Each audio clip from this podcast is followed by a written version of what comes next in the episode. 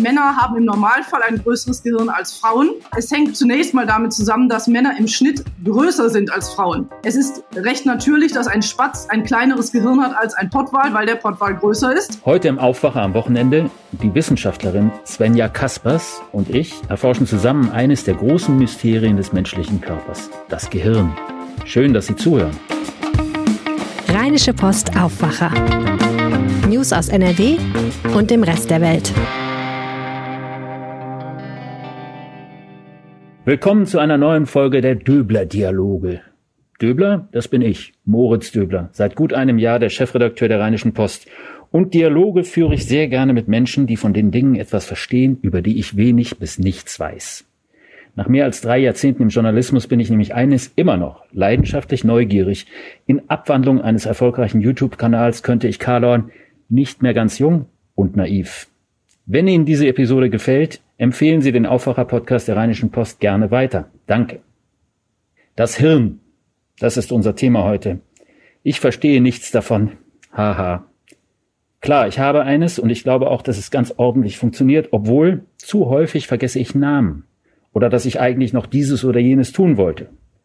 Aber ich verstehe nicht wirklich, wie es funktioniert. Diese graue, feuchte Masse in meinem Kopf ist ein Mysterium für mich. Zur Wahrheit gehört auch, dass ich in Biologie in der Schule bestenfalls mittelmäßig war.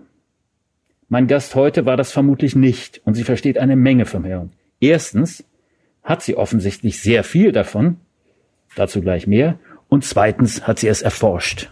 Professor Dr. Med. Dr. Rea Poll Svenja Kaspers ist Fachärztin für Anatomie, also habilitiert und doppelt promoviert, außerdem Diplom-Kauffrau und Diplom-Volkswirtin und sie leitet das Institut Anatomie 1 der Düsseldorfer Uni und sie ist erst 38 Jahre alt.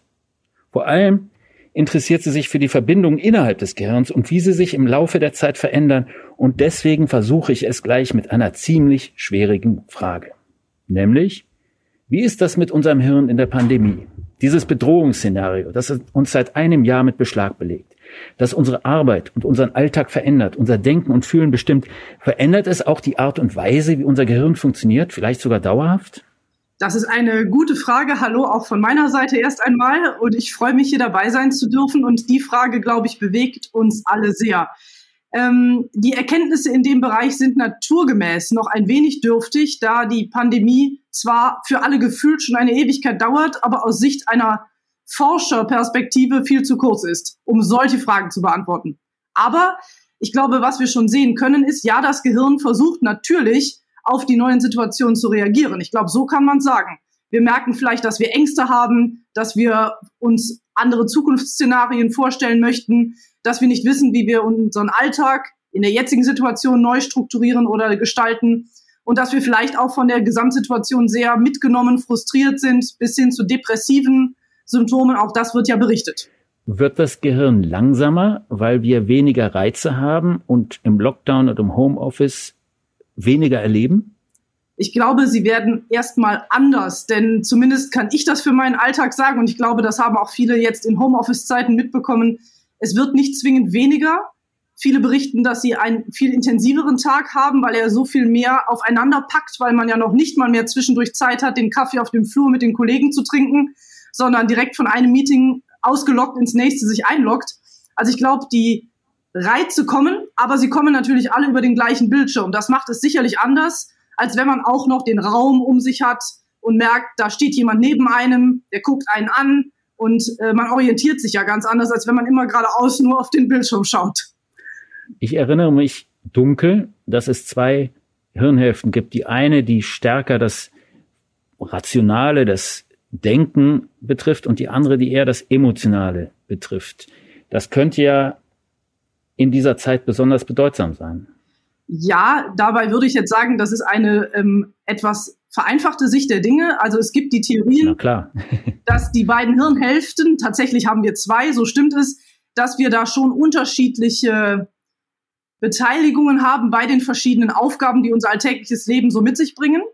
Das eine wird manchmal als die kreativere Seite bezeichnet, für also so kreatives neues Denken, Problemlösungen. Da wird häufiger die eine Seite in Anspruch genommen, wird behauptet. Und das andere ist mehr die Logik vielleicht. Das stimmt. Die Emotionen, ob die jetzt so klar auf einer Seite lokalisiert ist oder nicht, da würde ich mich mal zurückhalten wollen. Insgesamt würde ich sowieso sagen, das gesamte Gehirn ist ein großes Netzwerk. Da beteiligen sich immer viele Partner.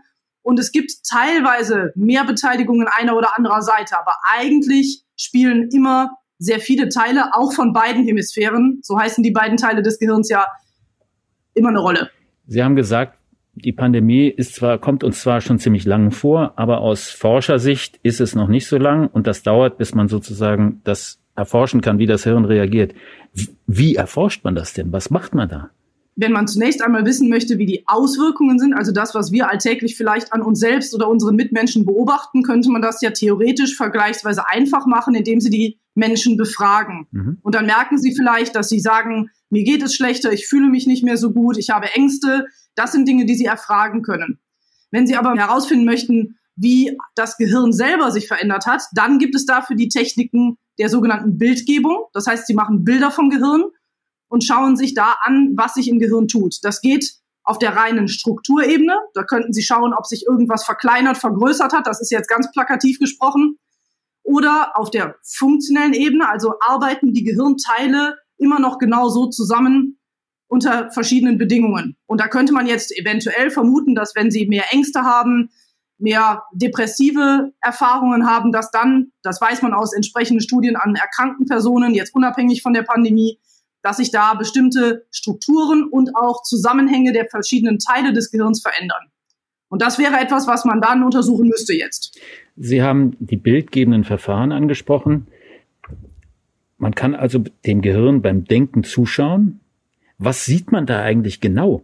Man sieht wie das Gehirn an den Stellen, die für diese spezifische Aufgabe gerade gebraucht werden, aktiv wird. Man kann sich das im Prinzip vorstellen wie ein Muskel, der bei irgendeiner Sportaufgabe benutzt wird. Also wenn Sie irgendwas hochheben wollen oder einen Marathon laufen, dann brauchen Sie Muskeln, die Ihre Beine und Arme bewegen.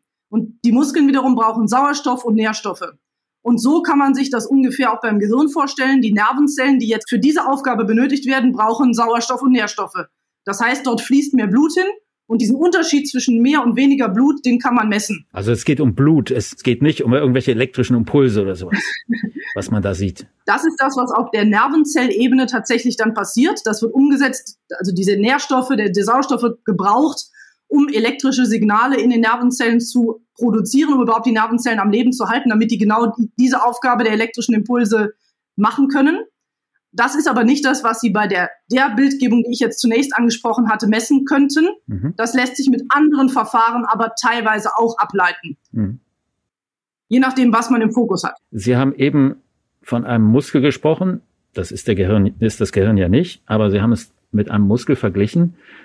Und das führt mich zum Gehirnjogging. Ja. Ähm, kann man also das Hirn trainieren wie ein Muskel? Und kann man es auch so schnell trainieren wie ein Muskel? Also ich erinnere mich ans Lauftraining. Wenn man da einigermaßen dran bleibt, dann ist man in einem halben Jahr ziemlich gut dabei. Mhm. Ähm, ist das beim Gehirnjogging ähnlich oder dauert das länger? Oder was halten Sie überhaupt davon? Gehirnjogging ist immer ein super Stichwort. Ähm, da gibt es ja die verschiedensten Methoden. Also wir kennen das alle vielleicht noch aus Schulzeiten, wo wir uns Dinge ins Gehirn hinein prügeln mussten manchmal vielleicht auch, je nachdem, wie man da so den Geschmack hatte für, da mussten einfach mal Dinge gelernt werden. Haben Sie offensichtlich sehr viel besser hingekriegt als ich? Das weiß ich nicht, aber äh, es hängt ja vielleicht auch von den Interessen ab, wie auch immer. Ähm, ja, ja. Das heißt, da gibt es manchmal die Notwendigkeit, Dinge in kurzer Zeit in das Gehirn einzubrennen. Mhm. Ob das dann nachhaltig ist und man auch nach ein paar Monaten immer noch alles, alles weiß, was man damals im Detail gelernt hat. Das vielleicht dann nicht wenn man über eine längere Zeit, und da kommt dann Ihr Argument ins Spiel, brauche ich dafür fünf Monate, drei Jahre oder noch länger, das Gehirn lernt besser, wenn es über längere Zeit immer wieder sich mit den Themen beschäftigen kann. Das heißt nicht, dass ich jetzt die Vokabeln immer exakt genau so nochmal wiederholen müsste, beispielsweise, oder mir irgendein Gedicht jedes Mal stupide wieder so aufsage, sondern vielleicht indem ich mich mit Teilen der Themen nochmal in einem anderen Kontext beschäftige. Das heißt, auch die Verschiedenart auf die Dinge zu schauen wird, macht es leichter für das Gehirn, Verbindungen zu knüpfen, Assoziationen zu bilden. Es gibt ja immer diese berühmten Lerntrainings, dass ich mir so eine äh, Geschichte überlege, wo ich durchlaufe oder was für mich im Kopf abläuft und dann kann ich mir was besser merken, mhm. weil ich mit dieser Verknüpfung viel einfacher im Gehirn spielen kann, als wenn ich stupide irgendwelche Begriffe oder Dinge auswendig lerne. Das ist auch das Prinzip der Eselsbrücke, ne? So ähnlich funktioniert die. Genau, ja. genau.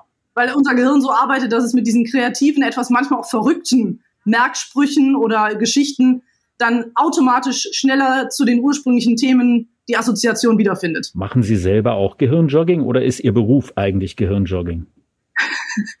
also ich kann zumindest sagen, dass mein Beruf wenig Raum für Langeweile bietet im Moment.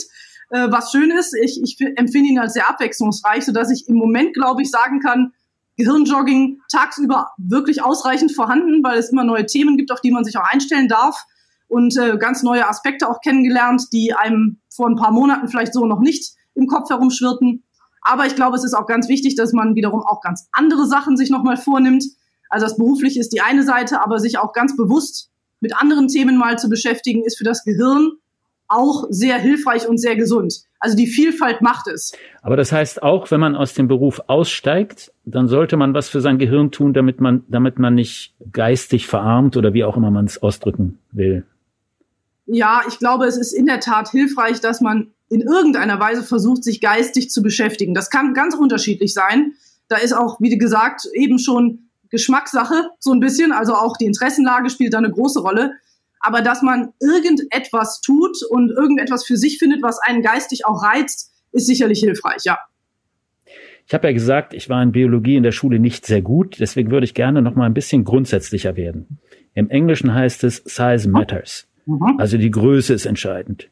Trifft das eigentlich auch aufs Hirn zu? Spricht man zu Recht von einem Spatzenhirn? Sind Spatzen also dumm und Pottwale klug? Beim Gehirn ist es leider so, leider ist jetzt die Frage, kann ich gleich noch dazu was sagen, dass die Größe alleine es nicht macht. Okay. Es ist tatsächlich so und deswegen äh, schon angedeutet, Männer haben im Normalfall ein größeres Gehirn als Frauen. Nützt ihnen aber nichts, sind trotzdem dümmer? Das würde ich jetzt so auch nicht sagen, aber es hängt einfach zumindest statistisch zunächst mal damit zusammen, dass Männer im Schnitt größer sind als Frauen. Okay. Das mag bei Einzelpersonen umgekehrt sein, aber im Schnitt ist das so. Und auf Ihr Beispiel vom Pottwal und dem Spatz zurückkommend, es ist recht natürlich, dass ein Spatz ein kleineres Gehirn hat als ein Pottwal, weil der Pottwal größer ist. Aber die genaue Funktionalität, die richtet sich dann eher nach den Verkabelungen, den Vernetzungen innerhalb des Gehirns und es gibt da ganz unterschiedliche Ansätze in der Natur, wie ein für diese Bedingungen, unter denen der Spatz, der Pottwal oder wir als Menschen leben, perfekt getuntes Gehirn gebaut wird.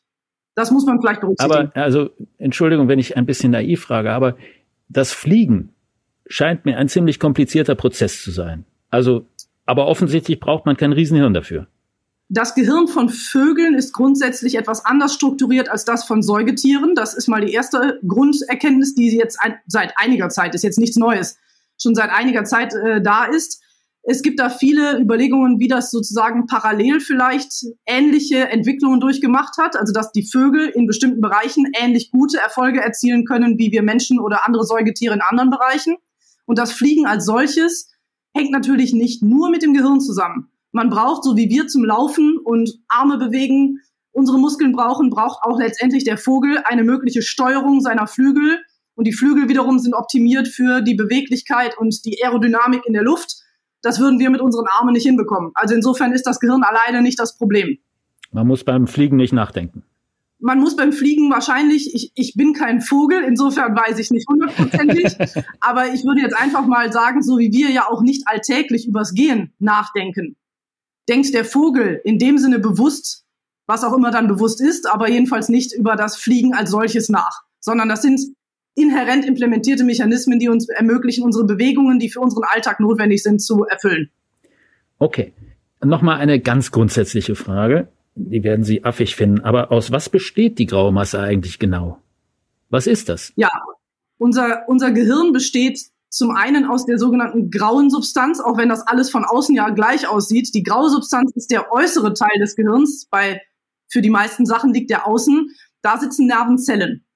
Und wenn man das sich anschaut unter einem Mikroskop oder auch in einem Schnitt, dann sieht das so gräulich in der Tat aus.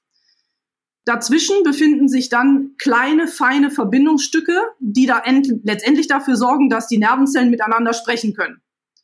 Und die größeren Verbindungen, die dann nicht eine Nervenzelle neben der anderen Nervenzelle verbindet, sondern vielleicht eine, die vorne im Hirn liegt, mit einer, die hinten im Hirn liegt, dafür gibt es dann ganz große, lange Kabelverbindungen und die laufen dann durch die Mitte des Gehirns. Das ist dann der Teil, der als weiße Substanz bezeichnet wird, weil er etwas heller erscheint, weil da hauptsächlich diese Kabel liegen. Aus was sind diese Kabel? Im Prinzip kann man sich die vorstellen wie Kabel, die in der Erde liegen. Sie haben einen Mittelteil, der leitend ist. Dort befinden sich wie bei jeder Zelle Membranen, also um, ummantelnde Umhüllungen. Mhm. Innen drin befinden sich die sogenannten Zellbestandteile. Auch da gibt es dann äh, Teile, die in diesen ähm, langen Nervenfasern sind. Und jetzt kommt das Entscheidende. Die Nervenfasern sind wie unsere Kabel in der Straße umhüllt mit einer, in dem Fall biologischen Substanz, die dafür sorgt, dass diese Kabel isoliert sind, damit die Weiterleitung der Impulse möglichst schnell vonstatten geht, ohne Verlust. Das ist ja eigentlich super konstruiert, ne? Klingt erstmal clever, ja? ist denn das richtig, dass, dass, dass wir ganz viel Wasser im Kopf haben? Ja, das äh, trifft allerdings auf den Rest unseres Körpers genauso zu. Unsere Gewebe bestehen zu sehr großen Anteilen aus Wasser. Und das wiederum ist beim Gehirn in ähnlicher Weise auch so. Das Gehirn ist auch in seiner Konsistenz, wenn man es anfasst beim Lebenden, relativ wackelig. Das kann man sich vielleicht so gar nicht vorstellen. Es fühlt sich so ein bisschen an wie, ein, äh, wie eine Qualle. Also es ist relativ schlabberig. Trotzdem hat es eine Konsistenz, also es zerfließt ja nicht. Es ist ja nicht nur Wasser, sondern eben die Bestandteile, die Nervenzellen, die Nervenfasern machen es natürlich dann trotzdem stabil. Blutgefäße, auch ein wichtiger Punkt, die rein und rausziehen, machen es auch stabil. Und das Wasser wiederum ist aber unser Nutzen in der Untersuchung, denn mit dem Wasser machen sie die Bildgebung. Das heißt, damit kriegen sie Bilder von, von Körpergeweben. Das ist dann ein Vorteil. Bei welcher Gelegenheit haben Sie denn das Hirn eines lebenden Menschen angefasst? Ich persönlich hatte ähm, in meiner Ausbildung, äh, in meinem Medizinstudium, die Gelegenheit, äh, in einer neurochirurgischen Operation einmal dabei zu sein und mir das anzuschauen. Das heißt, die Kolleginnen und Kollegen aus dem klinischen Bereich, die dann äh, aufgrund von Erkrankungen das Gehirn, den Schädel eröffnen müssen, das Gehirn operieren müssen. Und das ist dann ja tatsächlich noch der lebende Zustand. Und da bekommt man schon einen Eindruck, wie so ein Gehirn beim Lebenden aussieht. Was ist das für ein Eindruck? Also ich stelle mir vor, aber ich bin halt nicht wie Sie, Mediziner. Ähm, ich stelle mir vor, dass es schon einen Unterschied macht, ob man sich ein Knie von innen anschaut oder ein Hirn von innen anschaut. Also dass es auch eine anderes, andere Erhabenheit hat, ein anderes anderes Gefühl dabei ist. Können Sie das beschreiben? Ja, es ist in der Tat anders, wenn man sich das Ansehen selbst ist zunächst einmal, würde ich behaupten, vergleichbar, wenn man vielleicht auch Organe, lebende Organe im Körper sieht bei einer anderen Operation. Mhm. Aber ich glaube, was daran spannend ist, wenn man sich bewusst macht, was da drin steckt, also im Sinne von, das steuert unseren ganzen Körper, unser Denken, unser Fühlen, alles, was uns ausmacht, unsere Persönlichkeit. Wenn man das im Kopf hat und dann denkt, ich gucke hier auf etwas, was das alles bewirken kann. Und es sieht trotzdem von außen an jeder Stelle gleich aus. Trotzdem sind die verschiedenen Teile des Gehirns für ganz unterschiedliche Dinge zuständig. Das finde ich, das fand ich als etwas sehr Spannendes, ja. Muss ich auch sagen. Was haben Sie für einen IQ? Das weiß ich nicht. Sie haben nie einen Test gemacht? Nein. Bedeutet ein IQ-Test oder ein IQ-Wert aus Ihrer Sicht als Hirnforscherin überhaupt etwas? Sagt er etwas aus?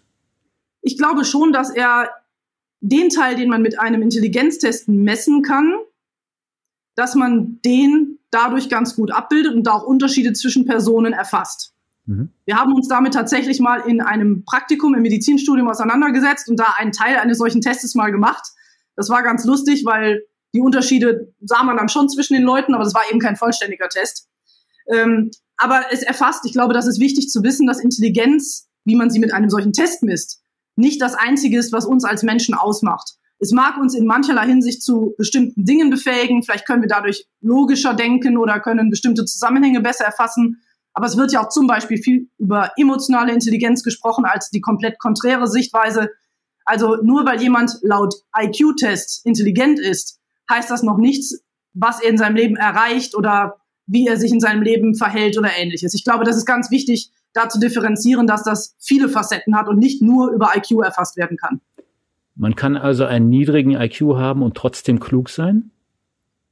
Je nachdem, wie man klug definiert. Das ist, glaube ich, wichtig. Ich glaube, mhm. klug kann verschiedenes sein. Klug ist erstmal ein Sammelbegriff aus meiner Sicht. Mhm. Und klug kann sein, dass man im Sinne der klassisch verstandenen Intelligenz, der vielleicht der Nobelpreisträger wird, der nächste, das weiß ich nicht.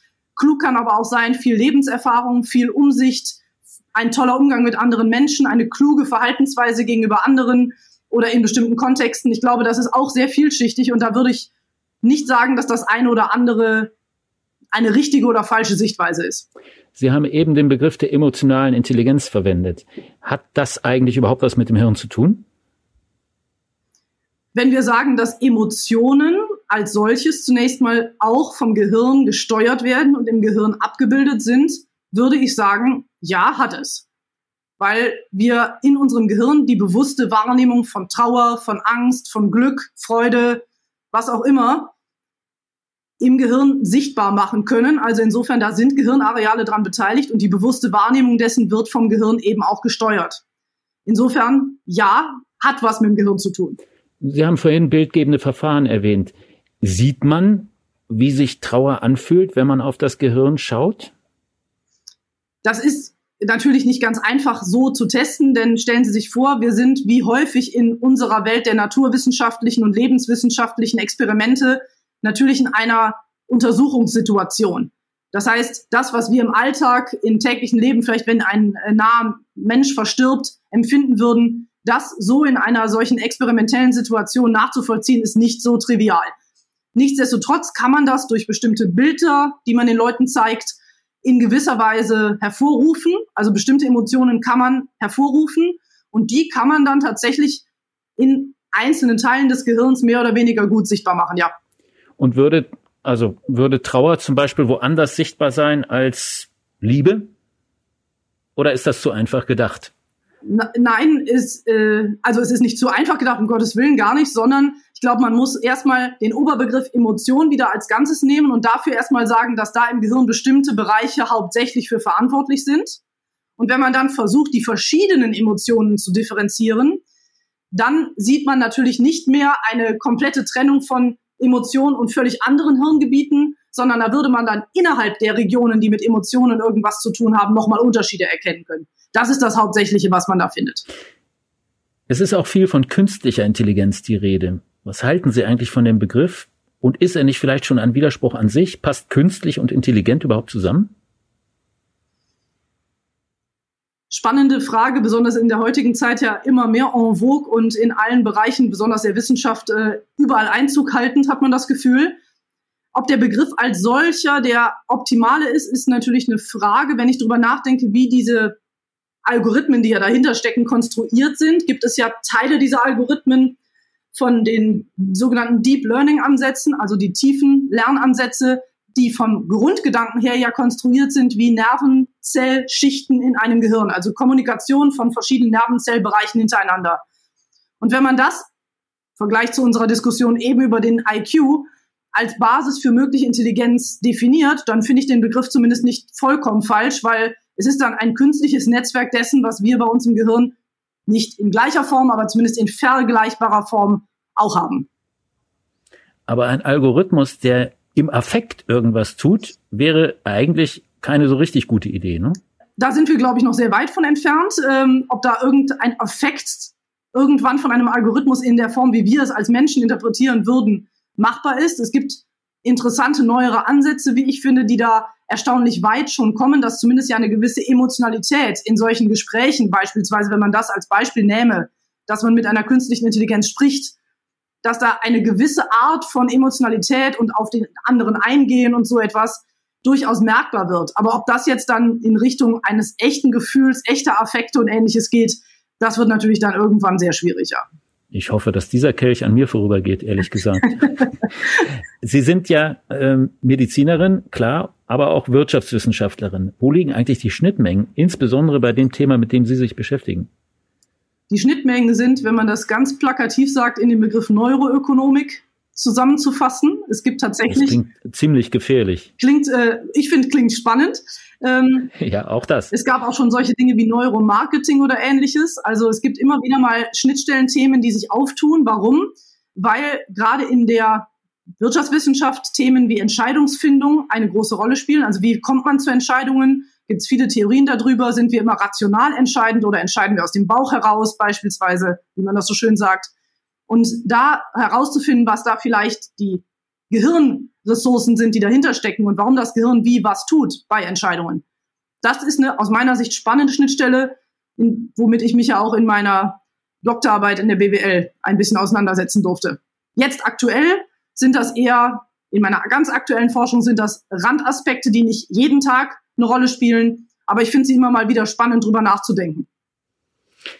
Sie sind ja in Wissenschaft und Lehre unterwegs, aber könnten Sie sich bei diesem Schnittmengen-Thema Neuroökonomik spezifische wirtschaftliche Anwendungen vorstellen? Also für welche Unternehmen ist das interessant oder wäre das interessant, was Sie machen? Da ich jetzt in der Neuroökonomie ja selber nicht mehr so unterwegs bin, aber wenn ich darüber nachdenke, mhm. ich glaube, es zunächst mal ist es eine Grundlagenerkenntnis, einfach zu verstehen, was da auf der Gehirnseite vonstatten geht. Das ist vielleicht auch vergleichbar mit psychologischen Fragestellungen. Also auch da möchte man, die eine Seite der Welt möchte gerne verstehen, was da dahinter steht, was im Gehirn abgeht, sich abspielt, wenn ich irgendwelche psychologischen Leistungen erbringe, kognitiven Leistungen erbringe. Mhm. Aber wenn man es hart in die Praxis bringen will, dann kann natürlich vielleicht auch mal die Frage im Raum stehen, ja, dafür muss ich doch nicht wissen, wie das Gehirn dabei funktioniert, sondern ich will doch nur wissen, was tagtäglich dabei rumkommt. Aber wenn ich es verstanden habe, könnte ich vielleicht irgendwann geeignetere Messinstrumente konstruieren oder Testinstrumente, um vielleicht bestimmte Eigenschaften, bestimmte Fähigkeiten die vielleicht für Wirtschaftsunternehmen interessant sein könnten, nochmal besser herauszukitzeln. Man macht ja heutzutage genügend Assessment Center und ähnliches. Vielleicht kann es da mehr reinspielen, dass man dann da die Tests und die Austausche, die da stattfinden, etwas besser erfasst, weil man besser versteht, was da eigentlich hintersteht. Also es wäre zum Beispiel was für Google oder Facebook oder so, ne? Möglicherweise. Ich würde auch nicht ausschließen, dass sie sich ja vielleicht auch mit solchen Themen in ihren Bereichen schon auseinandersetzen. Da, äh, das übersteigt jetzt gerade mein Wissen an der Stelle. Sie haben eben die Entscheidung aus dem Bauch erwähnt. Und deswegen, ich habe mit einer einigermaßen schwierigen Frage begonnen. Ich glaube, jetzt ende ich mit einer noch schwierigeren Frage, die vielleicht sogar eher philosophisch ist. Was ist die Seele? Und vor allem, wo ist sie? Im Hirn? Im Bauch? Was ist Ihre Meinung? Die Frage ist wirklich schwierig. Äh, darf ich mal zurückgeben? Vielen Dank. Ähm, die Seele wurde immer mal wieder, die Hirnforschung ist ja kein neues Gebiet. Also es ist ja nicht so, dass wir uns seit gestern mit dem Gehirn beschäftigen. Das wurde schon vor vielen hundert Jahren getan. Leonardo da Vinci war ein ganz berühmter Vertreter, der sich mit dem Körper als solchen beschäftigt hat, aber auch Ideen generiert hat zum Thema, wie das Gehirn aufgebaut ist. Und in dem ganzen Zuge, und da kommen die Philosophen, die Sie ansprachen, schon direkt ins Spiel. Beispielsweise hat auch Descartes dazu sich geäußert, wo die Seele sitzt. Andere haben das auch getan. Und es gab mal die Idee, dass das in den wassergefüllten Räumen des Gehirns sitzt. Also genau und eben nicht, wo Hirnmasse ist, sondern das, was unser Gehirn im Kopf aufhängt und mit dem Wasser abpuffert. Es gab dann zwischenzeitlich mal die Idee, dass das mit dem Gehirn als solchem gar nichts unbedingt zu tun haben muss. Und es gab dann irgendwann auch mal so plakative Äußerungen, dass es eine bestimmte Stelle im Gehirn ist, jetzt dann tatsächlich an der Stelle, wo Nervenzellen sitzen, die sogenannte Inselrinde. Da haben mal, aber wie gesagt, sehr plakativ Leute gesagt, weil dort so viel zusammengeführt wird an Informationen, dass das ein bisschen unsere Seele vielleicht darstellt. Meine persönliche Meinung ist da, glaube ich, schwierig. Ich bin da wahrscheinlich doch zu sehr naturwissenschaftlich getrieben an der Stelle. Sie sagen, es gibt gar keine Seele wahrscheinlich. Auch ich, ich würde schon sagen, dass es sie gibt.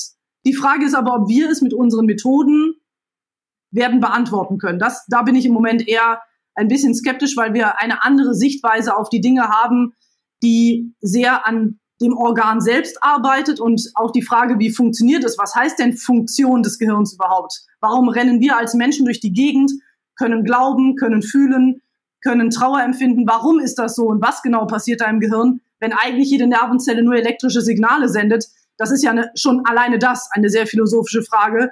Und ich glaube, da knüpft sich dann die Frage der Seele noch dahinter an aus meiner Sicht. Sie haben eben gesagt, wir können glauben. Es klingt so, als ob sowohl die Seele als auch Gott etwas ist, was sich mit naturwissenschaftlichen Methoden nicht erschließt. Würden Sie das unterschreiben? Im Moment fehlt mir zumindest persönlich, kann das nicht allgemein beantworten, ob da andere Menschen eine andere Meinung zu haben, aber mir persönlich fällt es zumindest schwer, mir vorzustellen, wie wir das mit den jetzt derzeit verfügbaren Methoden, die bei Menschen genutzt werden, um das Gehirn zu erforschen, wie man da zu einer weitergehenden Erkenntnis kommen könnte. Also ich glaube, vieles davon sind im Moment zumindest andere Betrachtungen. Da sind ja auch Kolleginnen und Kollegen der Philosophie durchaus unterwegs in solchen Bereichen. Das ist ja auch richtig. Ob wir da auf der neurowissenschaftlich, naturwissenschaftlichen Seite einen Beitrag leisten können und in welcher Form, ich glaube, da werden wir noch viel Arbeit leisten müssen, wenn es denn überhaupt möglich ist. Super, ganz herzlichen Dank, liebe Frau Professor Dr. Kaspers. Ein bisschen mehr vom Hören verstehe ich jetzt.